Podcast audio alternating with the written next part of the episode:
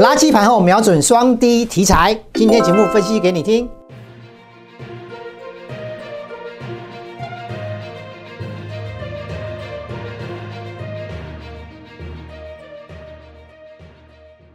如果你是第一次收看本节目的观众朋友们，一定要帮我们订阅跟开启小铃铛，这样才不会错过我们新影片上传的通知哦。欢迎收看 Smart 金融库，一起去投资，我是子宁。如果你是第一次收看本节目的观众朋友，请先帮按下订阅跟开启小铃铛哦。二零二二年台股开年就大涨，那台积电更是成为标股。那它会不会像去年一样一波到底，拉台积电的大盘后还有哪些机会呢？我们请专家帮我们解析。我们欢迎富人哥。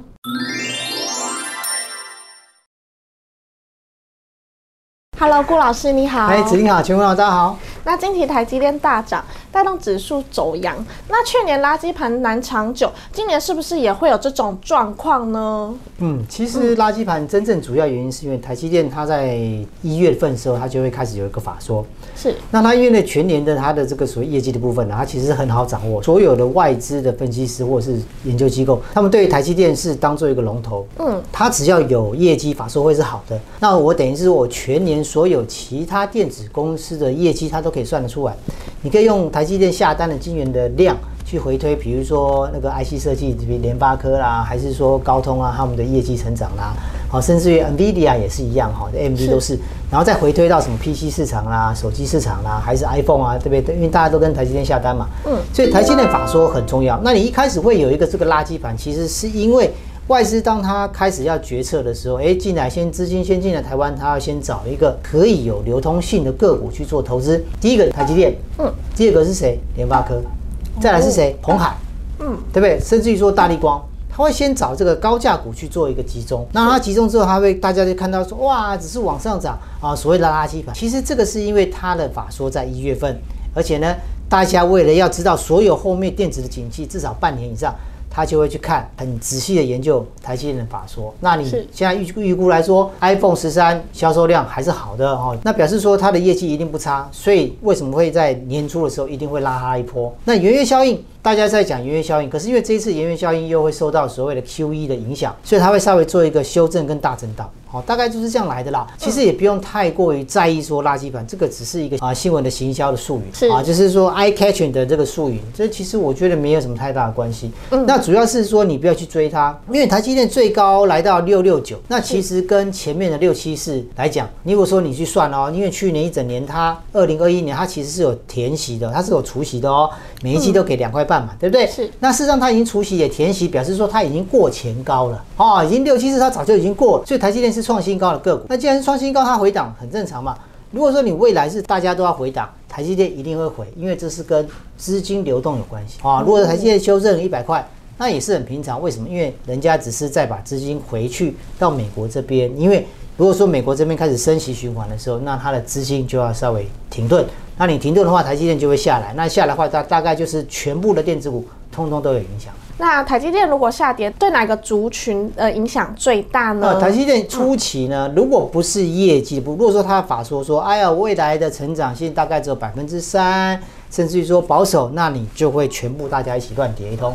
但是它如果说，哎，持持续性还是有三到十个 percent，大概就是 business as usual，那就是只有资金面调整，而非基本面调整。基本面调整，那跌的就多了哦。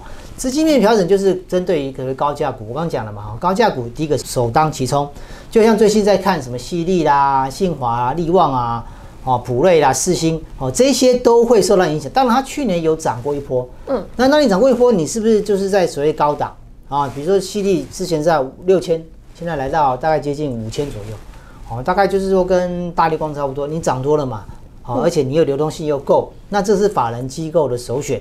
那既然是法人机构首选，它就会做一个资金调整面的调整，那就跟着台积电啊、联电啊，甚至于说像联发科啊，还是红海，哦，都会有这个问题存在，哦，甚至于说台湾金融股也会有一点点的，但是绝对不多，因为台湾的金融股其实没涨到，哦，但是它的全面性会被调整，但是这是所谓国际资金流动，这很正常。啊，你空手的你可以去买，那你手中有的，你当然就呃能调节尽量调节了，是这样。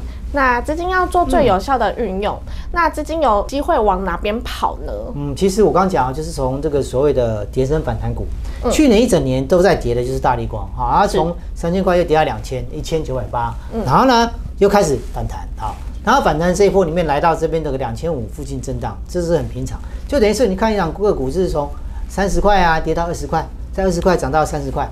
就是这样子，就是这个概念。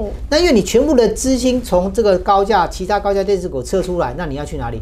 一定也是找高价的嘛。嗯，因为你比较好去做一个资金控管。因为我讲人家的资金是几千亿，甚至于百亿，随便一家机构可能就有几百亿的资金台币。那他怎么买？我一次要买十亿、二十亿啊。那总不能去挤那个中小型股十块、二十块的吧？一定是找几千块，因为我一次买。啊，成交量十亿、五亿，OK，他买了就停下来，为什么？因为他看好一整年的成长，所以他就会先找跌升反哦，甚至于说像这次呃集团股也会啊，比如说像是国巨啊，国巨集团去年一整年也是没动嘛，那你被动元件还是有需求啊。电子零组件一定有需求，叠升的一定会反弹，尤其在 Q one，嗯，因为你是从高价高高位接的出来之后，再回去挤这个所谓低位接中低的，那它去挤的时候，第一个它就会抗跌，第二个它就会什么缓步成长。等到你这个大盘的这个所谓的 Q E 的利空结束，就是说我资金调整可能调整百分之五、百分之十，调整完毕之后，资金一回来，一定首选低阶。为什么？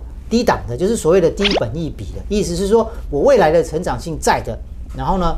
我的股价呢，跟去年来比，好，或者说跟二零二一年来比的话，大概都是呃所谓的，比如说就是跌的大概百分之三十以上或者百分之五十左右，它一定会先回补这些，它不会去找去年涨了一倍、两倍、三倍的个股是，没有人这么操作的。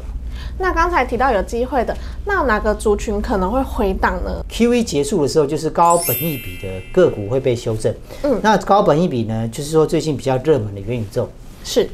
元宇宙其实它是个题材，元宇宙其实它不是宏达电这个 Vive 的头盔哦。这个头盔呢就很简单，什么叫元宇宙？我现在演给各位看哈，来元宇宙，啊，这叫做一般电脑元宇宙，看到没有？你可以忍受把手机贴在你的眼睛吗？你可以这样贴三个小时，你这样贴完你下来以后你就头晕目眩嘛。嗯。而且手机戴在头上，手机随便五百克，五百公克重，你的头盔再轻，你等于戴安全帽，你你有我们今天骑摩托车。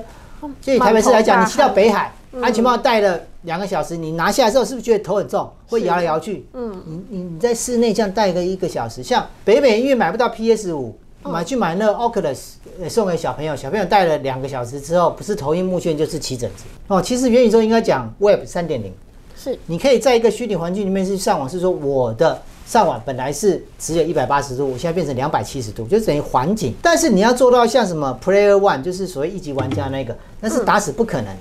就算我今天去买一个 NFT，台湾说要做平台，台湾哪一次做软体平台会成功的？我讲实话啦，辣椒你再厉害，你你的资本也没有超过千亿啊。